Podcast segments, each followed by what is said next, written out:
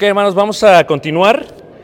Eh, todavía tendremos, eh, ahorita tendremos 35, 40 minutos de lección y si Dios nos da vida y salud mañana, vamos a continuar durante la clase bíblica y si Dios permite en el sermón también. A menos que pase algo esta noche que me vaya, pero de otra manera creo mañana, si Dios permite. Muy bien, nos quedamos precisamente en 2 de Corintios capítulo 5. 2 de Corintios capítulo 5. Hay una palabra la cual es juicio, krin, en griego. Es más, la palabra crisis viene de la idea que una persona entra en krin, en crisis, en juicio, a causa de algo que hizo.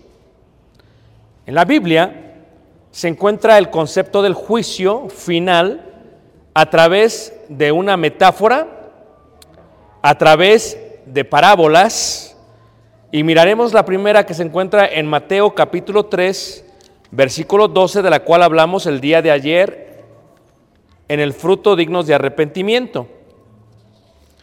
En Mateo 3, en el versículo 12, se muestra esta idea del juicio, el trigo y la paja. Su aventador está en su mano y limpiará su era y recogerá su trigo en el granero y quemará la paja en fuego que nunca se apagará. Esta es la idea del juicio, la idea del juicio, en que haya una separación entre la paja y entre el trigo. La misma se utiliza en la parábola del trigo y la cizaña. Saben ustedes que la diferencia entre el trigo y la cizaña se encuentra en el fruto. Lo he dicho anteriormente, por ejemplo, cuando tú ves en Turquía, ves los campos de trigo, y me dan muchas ganas siempre de meterme, pero tengo miedo por las víboras. El trigo, hay una diferencia entre el trigo y la cizaña, es el fruto. Cuando el trigo y la cizaña no tienen fruto se ven igual, pero cuando crece fruto en la cizaña, en el trigo, perdón, el trigo se cae, se dobla. Y cuando se dobla, la cizaña por estar ausente del fruto permanece erguida, permanece derecha. Esta es la diferencia, soberbia, humildad. Soberbia, humildad. La cizaña es del diablo, el trigo es de Dios. Aquí es paja y trigo.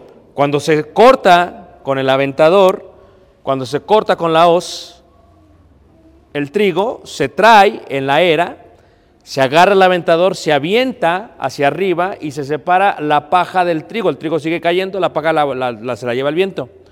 Hay una separación. Y luego dice ahí, quemará la paja en fuego que nunca se apagará. ¿Cuál es el contexto? Fruto digno de arrepentimiento. Si no hay arrepentimientos, somos paja. El otro ejemplo se encuentra en Mateo capítulo 13, versículo 47. Dice así.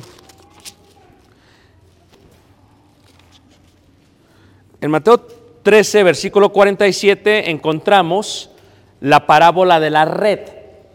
El pescador va al mar de Galilea, es el contexto, saca, eh, saca los peces. Asimismo, el reino de los cielos es semejante a una red, 13:47 de Mateo, que estaba en el mar, recoge de toda clase de peces y una vez llena, la sacan a la orilla y sentados, recogen lo bueno en cestas y lo malo echan fuera. Así será el fin del siglo.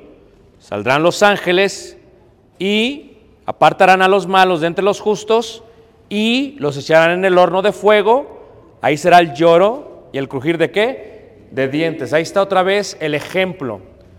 Separación, parábola. ¿Hay juicio? Sí. ¿Hay separación? Sí. Hay peces buenos y peces malos. Esto viene de la ley de los de Levíticos, donde dice, el pez puro es el que tiene escamas y el que tiene aletas. ¿Por qué? Porque el que tiene aletas se está moviendo constantemente, el que tiene escamas filtra todo lo que viene del mar. Pero el inmundo es el que se sienta. El inmundo es el que no tiene escamas. Son los peces malos, aquellos que no filtran, que viven en el mundo, que son parte del mundo. Y esta es la ilustración que da. ¿Y qué va a pasar con ellos? Los malos se echan al fuego también, lo cual es un concepto de juicio. Veamos también Mateo capítulo 25.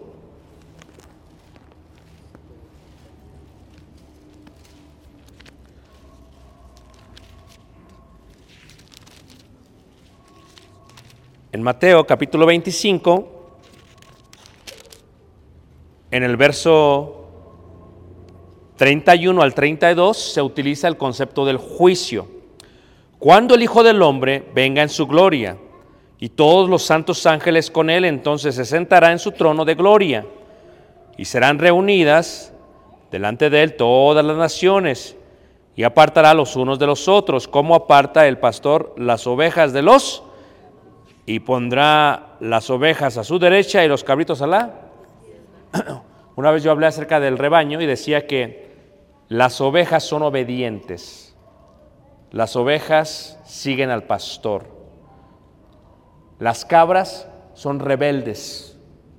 Las cabras destruyen el césped del pasto que comen. Las cabras se pierden en la montaña. Así el ser humano, los que oyen su voz y son obedientes, son su rebaño. Y en la iglesia hay ovejas y hay que cabras. Así serán separadas. Fíjate qué ha de suceder cuando los separa. Versículo 34. Entonces el rey dirá a los de su derecha, o sea, las ovejas, venid benditos de mi Padre, heredad el reino preparado para vosotros desde la fundación del mundo. Porque tuve hambre y me diste de comer, tuve sed y me diste de beber, fui forastero y me recogisteis, estuve desnudo y me cubristeis, enfermo y me visitasteis, en la cárcel y vinisteis a mí. Entonces los justos le responderán diciendo, Señor, ¿cuándo te vimos hambriento y te sustentamos, o sediento y te dimos de beber? ¿Y cuándo te vimos forastero y te recogimos, o desnudo y te cubrimos? ¿O cuándo te vimos enfermo en la cárcel y te visitamos, o venimos a ti? Y respondiendo el rey le dirá, de cierto os digo que en cuanto lo hicisteis a uno de estos mis hermanos más pequeños, a mí me lo hicisteis. Pero luego dice el versículo 41, entonces dirá también a los de la izquierda, apartados de mí, malditos al fuego eterno, preparado para el diablo y qué? Y sus ángeles. Es claro que Dios es un Dios justo. Ahora, cuando vemos el juicio final, que es el sexto, el sexto, punto de la doctrina y de los rudimentos de la doctrina de Cristo, lo que miramos es el juicio del mundo. Fíjate, todos compareceremos ante el tribunal de Dios. Y cuando venga a nosotros la muerte, Hebreos capítulo 9, versículo 27, dice acerca de la muerte. Hebreos 9, 27 dice así.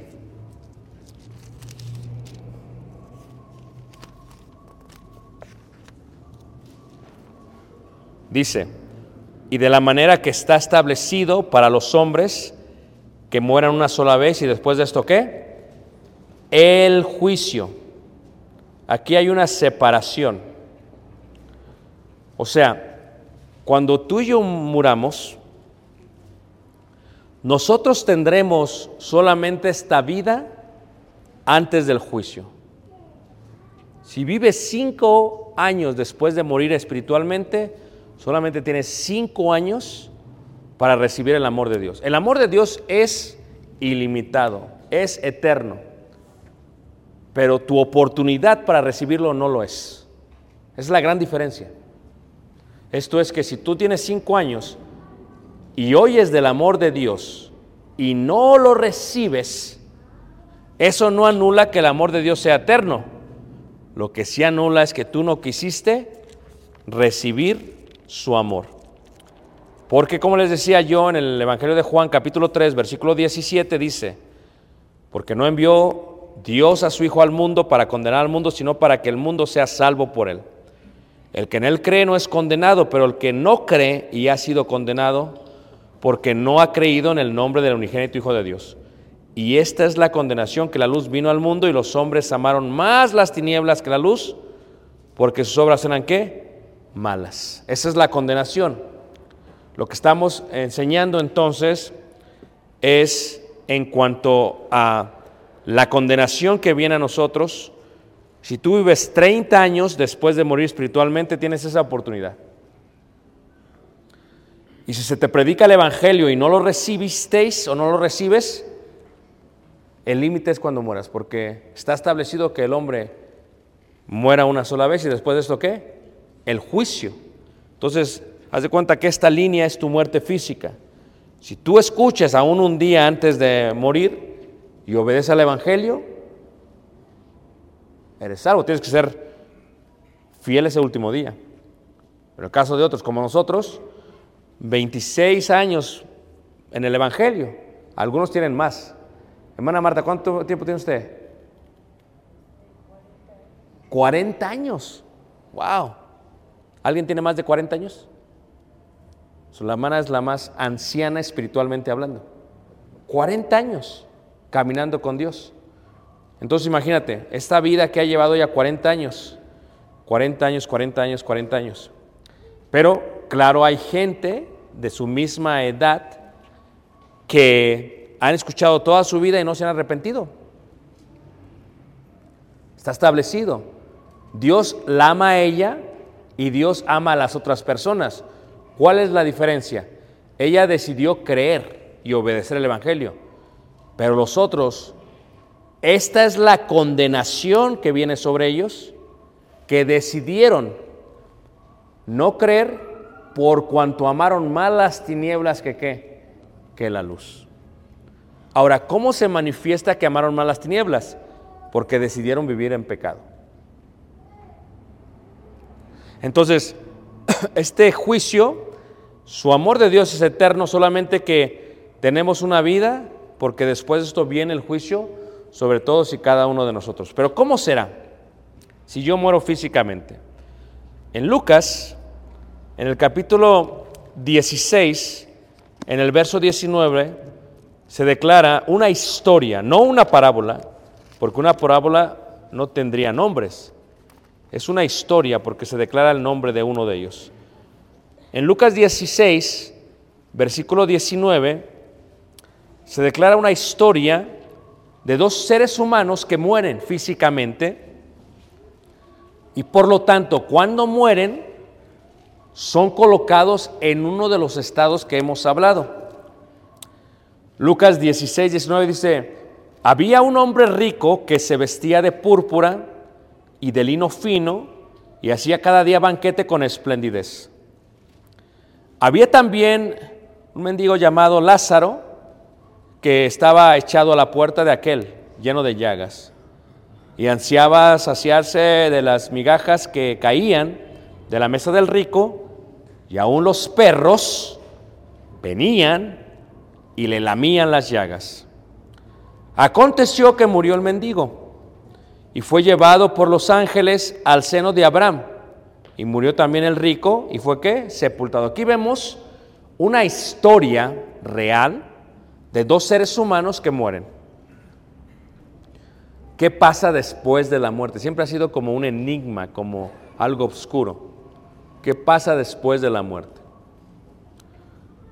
Veamos, versículo 23. Y en el Hades alzó sus ojos estando en tormento y vio de lejos a Abraham y a Lázaro en su seno. O sea, el rico abrió sus ojos en el Hades.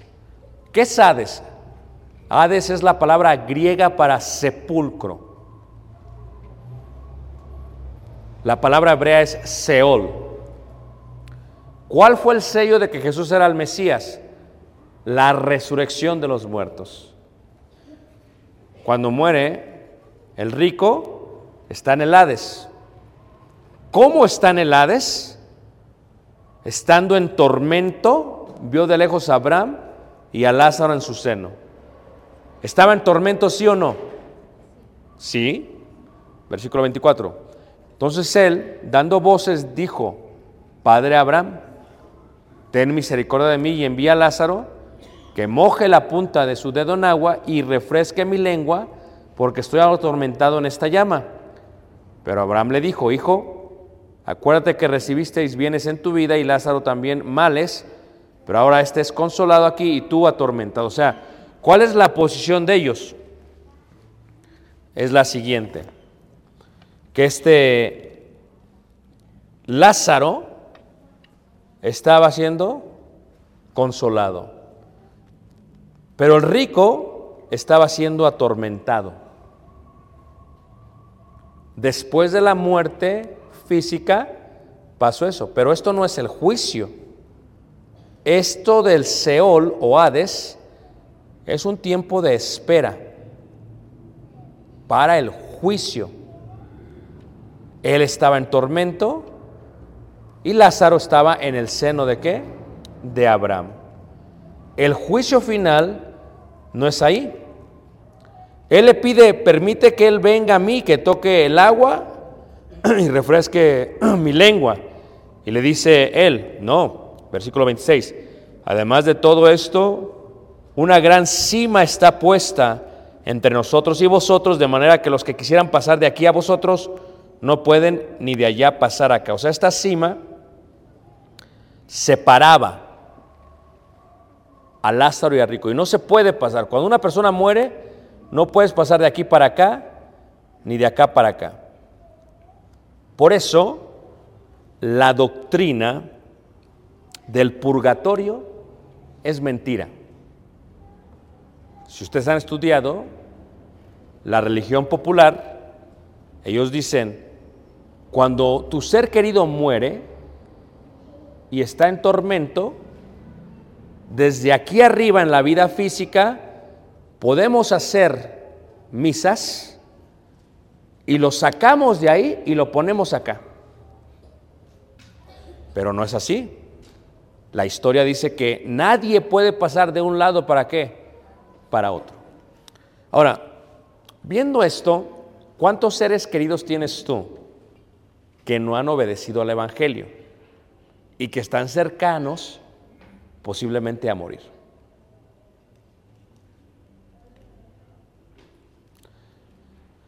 Si no les predicas el Evangelio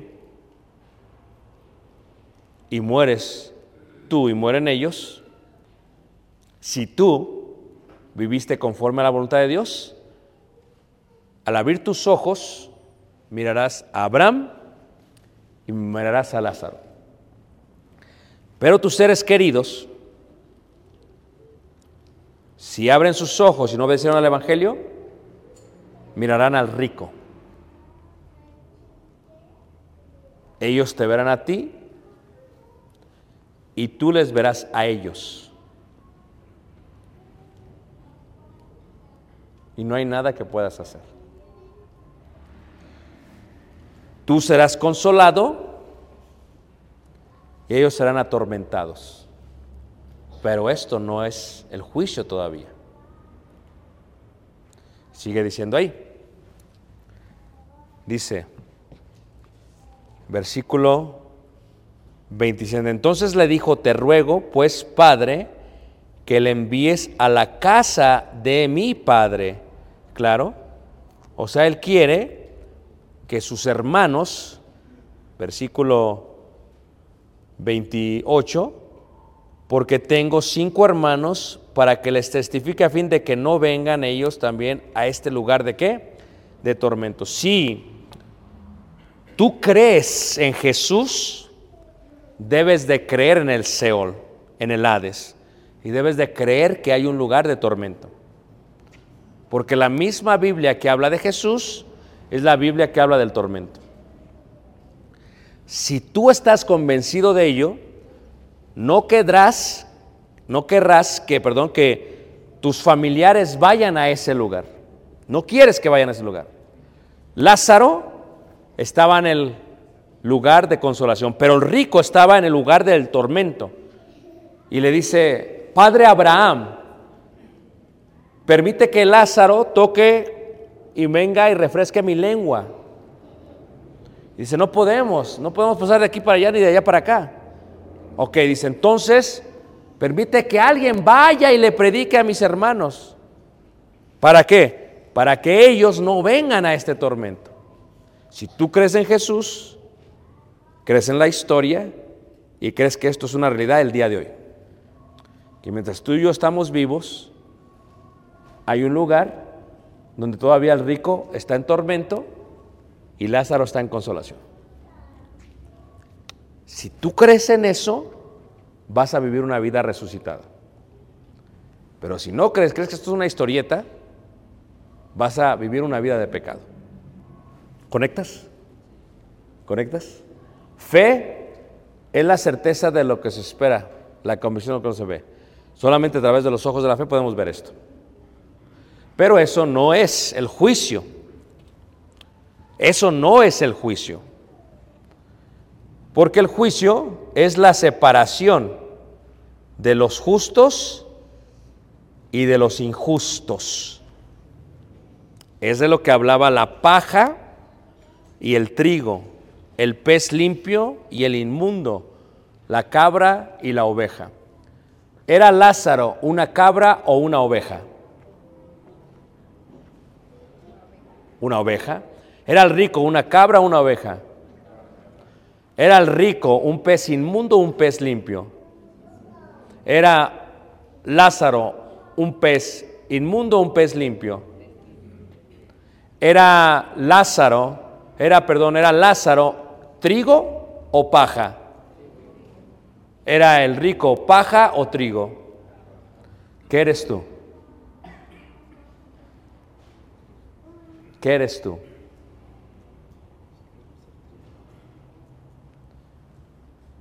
¿Cómo sabemos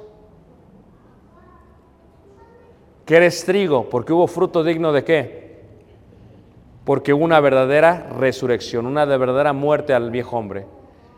Esto es algo que va a pasar, hermanos. Es algo que ya está pasando. Pero aún no es el día final. No es el juicio.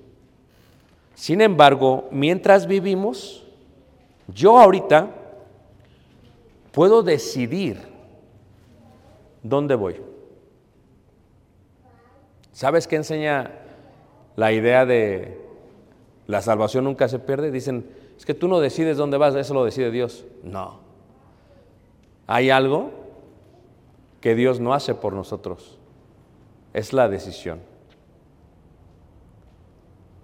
Eso es lo que se le llama la decisión de hacer lo que está bien o lo que está mal. De otra manera, estamos diciendo que Dios está haciendo el mal por los malos. Y no es así. Los malos hacen el mal porque ellos quieren hacer qué? El mal. Y Dios, porque es justo, va a tener que dar castigo por la decisión de ellos. Eso es el amor. El amor es, te estoy dando la oportunidad de que te salves y tú decidiste no salvar o no recibir mi amor. Esta es la condenación que vino al mundo, que ellos decidieron o amaron más que las tinieblas que la luz, los justos y los injustos. ¿Qué es el justo? El que murió al pecado. ¿Qué es el injusto? El que decidió seguir viviendo en pecado. Si tú tienes seres queridos, tienes que predicarles, pero ellos tendrán que decidir.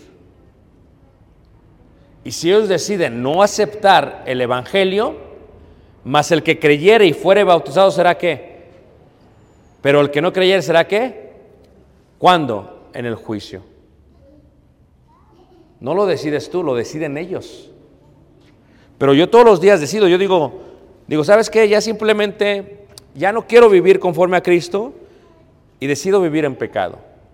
Y si decido vivir en pecado, ciertamente, y muero en pecado, cuando me levante voy a ver al rico. ¿Y a quién más voy a ver? A toda la gente que murió sin Cristo y sin esperanza.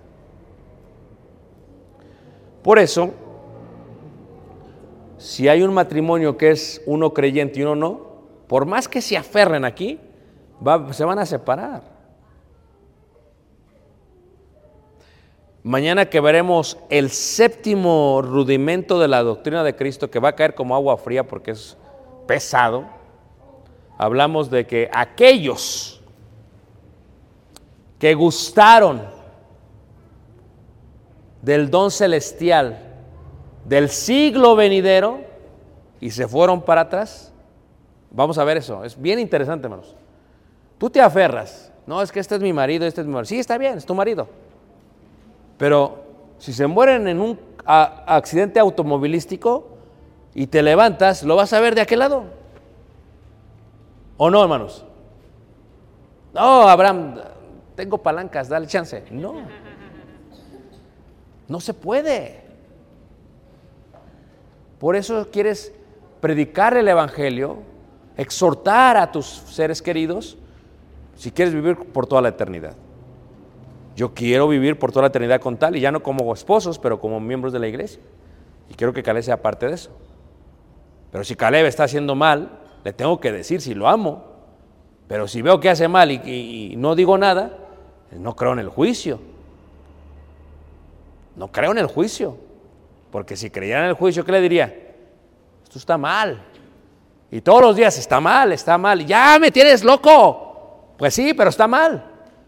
Hasta que esta persona reaccione y esta persona entienda por qué no queremos ser separados por la eternidad. ¿Y cuál es el resultado? ¿Qué viene? Fíjate cómo dice Apocalipsis, capítulo 20. Recuerdan que hablábamos de la primera resurrección, 20, versículo 6. Bienaventurado y santo el que tiene parte en la primera resurrección. La segunda muerte no tiene potestad sobre esto, sino que serán sacerdotes de Dios y de Cristo y reinarán con él mil años. Versículo 11. Y vi un gran trono blanco y los que estaban sentados en él, de delante del cual huyeron la tierra y el cielo y ningún lugar se encontró para ellos. Y vi los muertos grandes y pequeños de pie ante Dios. Y los libros fueron abiertos. Y otro libro fue abierto, el cual es el libro de la vida, y fueron juzgados los muertos por las cosas que estaban escritas en los libros según sus obras. Y el mar entregó los muertos que habían en él, y la muerte y el Hades. ¿Dónde estaba el rico? Hades. Y el Hades, dice ahí, y el Hades, dice, y el Hades entregaron los muertos que había en ellos, y fueron juzgados cada uno según qué? Sus obras. Pregunto yo, hermanos, ¿hay un juicio final? ¿Serán juzgados? ¿Seremos juzgados? Cuando sea el juicio final, en la derecha, o sea, tú tienes que visualizar, es que dices, no, por ejemplo, aquí, aquí, aquí, como está el auditorio. Tú dices, ya la hicimos, estamos en la derecha. No es cierto, están en la izquierda. Exactamente. A los que estaban en la izquierda, su izquierda. Ah, ¿me entienden todos? A los que están a la derecha. Ahorita tú sabes en qué lado estás. No va a haber sorpresas. Si yo estoy edificando mi casa con puro material chafé, ese día lo va a declarar. No es como que, oye, no, no, yo tenía que estar allá. No, no hay sorpresas. Lo que dijo Gálatas, Dios no puede ser burlado. Todo lo que el hombre sembrar, eso también cosechará. Si siembra para la carne, cosechará qué? Todos los que están en la parte de la izquierda sembraron para la carne y están cosechando la corrupción. Pero si siembras conforme el Espíritu, cosecharás vida qué? Vida eterna. Entonces, en estos dos lados, marcados, claros, diestra y siniestra, dice ahí, en el versículo 14, y la muerte y el Hades fueron lanzados al lago de fuego. Ya no va a haber más muerte. Ya no va a haber más Hades, lugar de muertos, porque son lanzados al lago de fuego. Esta es la muerte que y el que no se halló inscrito en el libro de la vida fue lanzado al lago qué? De fuego. Mira, cuando tú vas a Estados Unidos, cuando yo viajo a Estados Unidos, yo, yo soy lo que le llaman viajero seguro. O sea, ya me hicieron un examen psicológico y me hicieron este, todo mi vida, mi historial, ya revisaron todo mi récord criminal, mi registro, todo, ya lo dieron todo. Porque yo cuando llego al aeropuerto no quiero hacer la línea. Tú llegas al aeropuerto, en cualquier aeropuerto, y hay una línea como de, no, de- si vas a Nueva York o, o Chicago, 100, 200, 300, si vienen una, dos aviones, uno de Dubái y otro de Francia, de 400 personas mínimas. Y llegas ahí. No, yo paso por otro lado. Seguro. Hicieron un cambio apenas. Antes ponía mis dedos y sacaba mis huellas digitales. Y el sistema buscaba. Y ya sabía quién era. Y me decía, Ricardo, sí, le apretaba que sí. Y decía, ok, ponte. Y me sacaba una foto. Y decía, veniste de tal lugar, tal lugar, tal lugar. Era mi registro. No hablo yo con nadie. Sacan las huellas y yo paso. A los 400. Me paso. ¿Me siguen? Pero acaban de caber. Ahora es lo mismo, sin huellas. Llegas, te ve la cámara, sacas la foto y ahora te reconoce tu rostro. Como el teléfono, ¿o no es cierto? Nunca has, eh, nunca has tratado de abrir tu teléfono inteligente cuando estás, te acabas de levantar. Han tratado y no abre. ¿Por qué? Pues estás todo hinchado. Los ojotes así. Y el teléfono, no eres. No eres. ¿A poco no? No eres. Así el sistema te- es increíble, te reconoce. O sea, llegas y te reconoce y pásale. Y, y- y toda mi familia lo tiene. Caleb, ya todos sabemos. Llegamos cada quien y foto, foto, pa- pasemos. Y pasa. Ahora, si una persona no está en el registro de inmigración del Estado de- del, del Departamento de Seguridad de Estados Unidos, llega, pone sus huellas. No, no sé ni quién eres. Por ejemplo, si alguno de ustedes nació en Estados Unidos, que tal vez lo sea o no lo sé, pero nunca se ha sacado sus huellas y nunca tiene un- no tiene una identificación estadounidense y lo único que tiene es su acta de nacimiento. Pero de pronto llega otro, una otra, otra, otro, y si le quita el acta y va y saca el pasaporte, se lo saca, porque no hay registro tuyo. Vos tienes que registrarte las huellas lo más pronto posible. Ahora, pero si te busca, ta, ta, ta, ta, no entras. No, no eres tú. ¿Qué soy yo? No. Órale, a la izquierda. Cuando se abre el libro de la vida, cuando una persona obedece al Evangelio, fíjate, es el libro de la qué. ¿El libro de qué? El pecado es muerte. La paga del pecado es muerte. No es el libro de la muerte. Si una persona no resucitó a vida nueva, ¿está su nombre escrito en el libro de la vida? No, está escrito en el libro de la muerte. Aunque no hay libro de la muerte, pero para que me entiendan. Entonces, en aquel día va a haber la separación. Y los que no se hayan inscritos, como algunos, ¿verdad? Llegan ahí, no, que soy tal, me hago pasar, porque antes hacían eso, me hago pasar, pero no, no, a ver, no eres de regreso, de regreso. Dios tiene identificado a cada ser humano y por lo tanto se ha de juzgar en aquel día. ¿Qué está en juego? El cielo y el lago de fuego. Si yo creo en la resurrección, yo creo en el juicio final. Porque la razón por la cual obedeciste al Evangelio es por el juicio final. Está todo conectado, hermanos. Y como nuevo miembro de la iglesia, de, ¿qué pasará después de mi resurrección? Pues es que vivir fielmente porque viene el juicio. Ay, dices, ¿cómo no me pasó como aquel hermano que se murió luego, luego? ¿A poco no? Pero ¿qué le vamos a hacer? Dios da y Dios qué? Quita. Lo único que podemos hacer es todos los días esperar en Dios como si fuera el último día.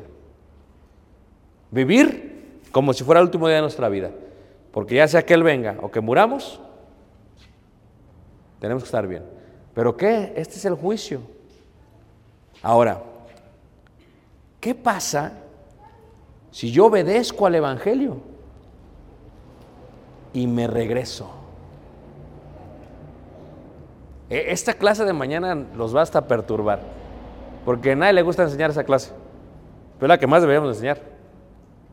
Para aquellos que dicen salvación para siempre, no saben el séptimo punto de la doctrina de Cristo. ¿Qué pasa si yo me bautizo y me regreso? ¿Sabes cómo lo explica Jesús?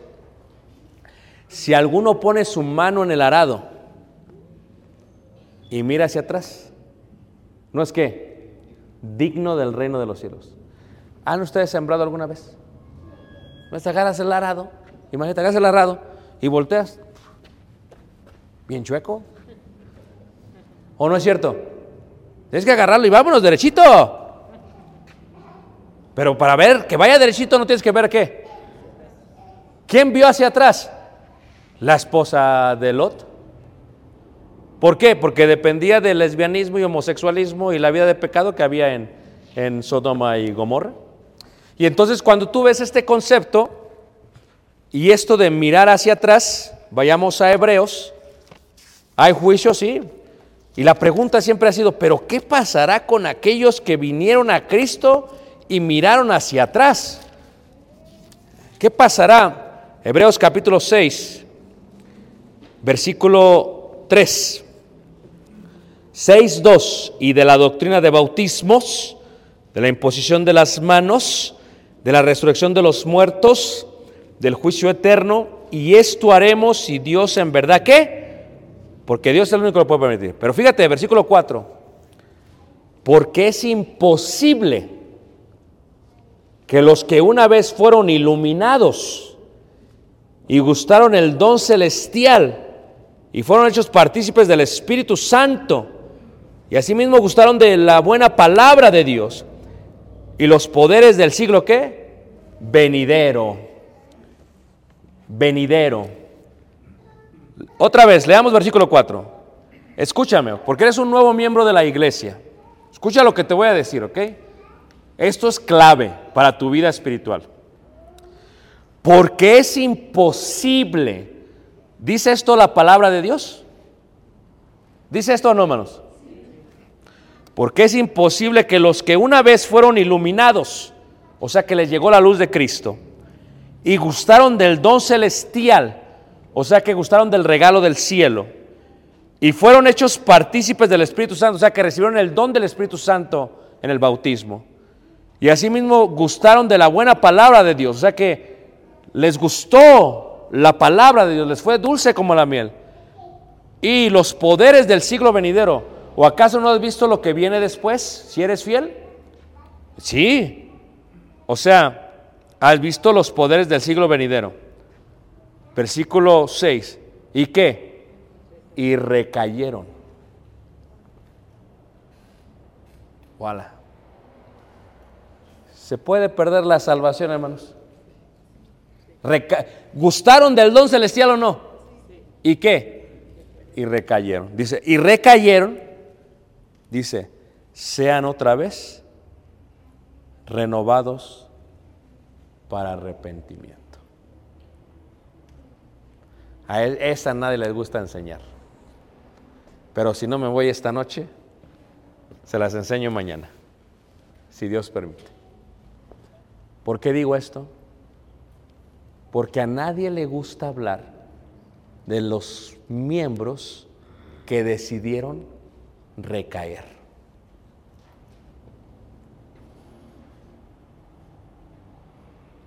Mira, yo escucho esto y esto va, va a conmoverlos. Es que está retirado. ¿Cómo que está retirado? ¿Se jubiló o qué? ¿Cómo que está? La Biblia nunca habla de los retirados, hermanos. Eso es un concepto que aprendimos nosotros porque así lo oímos. Habla de los recaídos, pero no de los retirados. Y si recaíste, es imposible. Wow. ¿Quién dice eso, hermanos? ¿Quién dice eso, hermanos? Dios. Si yo resucité de nuevo, lo que no quiero hacer es recaer. Porque si recaigo, es imposible. Lo explica de otra manera, lo veremos mañana. ¿Cómo lo explica Pedro? El puerco vuelve al cieno. ¿No lo dice así, hermanos? Nunca dejó de ser puerco. ¿Y el perro vuelve a qué? Yo lo explico de esta manera. ¿Han visto cómo los perros se vomitan? Y se regresan. Y se lo vuelven a comer. La verdad. ¿A poco no, hermanos? ¿O no? Si nosotros sacamos el cuerpo pecaminoso, lo sacamos de nosotros, el viejo hombre, lo vomitamos y como que nos regresamos y nos volvemos a tragar. Esos son los que recayeron. Y es imposible, según la palabra de Dios. Mañana veremos esa clase. ¿Qué les parece, hermanos? ¿Están aquí? ¿Están dormidos? No, pues ya se despertaron. ¿Por qué dijeron? dijeron ¿qué, qué pasó? ¿Cómo que está? Pero si tú estás con nosotros, hoy es el día de salvación. Hoy puedes venir a Cristo Jesús. De veras, el gran día viene. Yo te invito. Yo cuando aprendí esta clase a mis primeros meses de, miembro como cristiano, dije, no hombre, aquí hay que echarle ganas porque yo no quiero recaer. No, aquí hay que, vámonos.